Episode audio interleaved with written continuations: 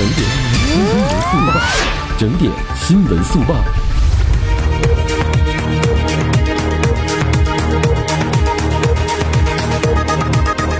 这里是正在直播当中的 Fortune Radio，我是孟轩，我们来关注一下这一时刻的整点资讯。这个整点呢，我们将继续关注土耳其地震的消息。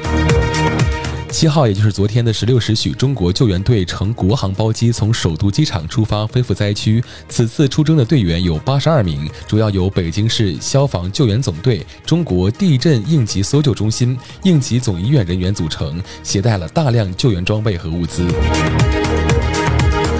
七号，中国首支社会救援力量公羊救援队派遣第一支国际搜救救援队，乘坐厦航 MF 八六五五航班，由杭州启程前往香港，再转机赴土耳其伊斯坦布尔，预计将于八号，也就是今天抵达地震受灾点。更多关于土耳其地震的消息呢，我们将持续关注，也请大家继续锁定。感谢您收听这一时段的整点新闻资讯，我们下个整点再会。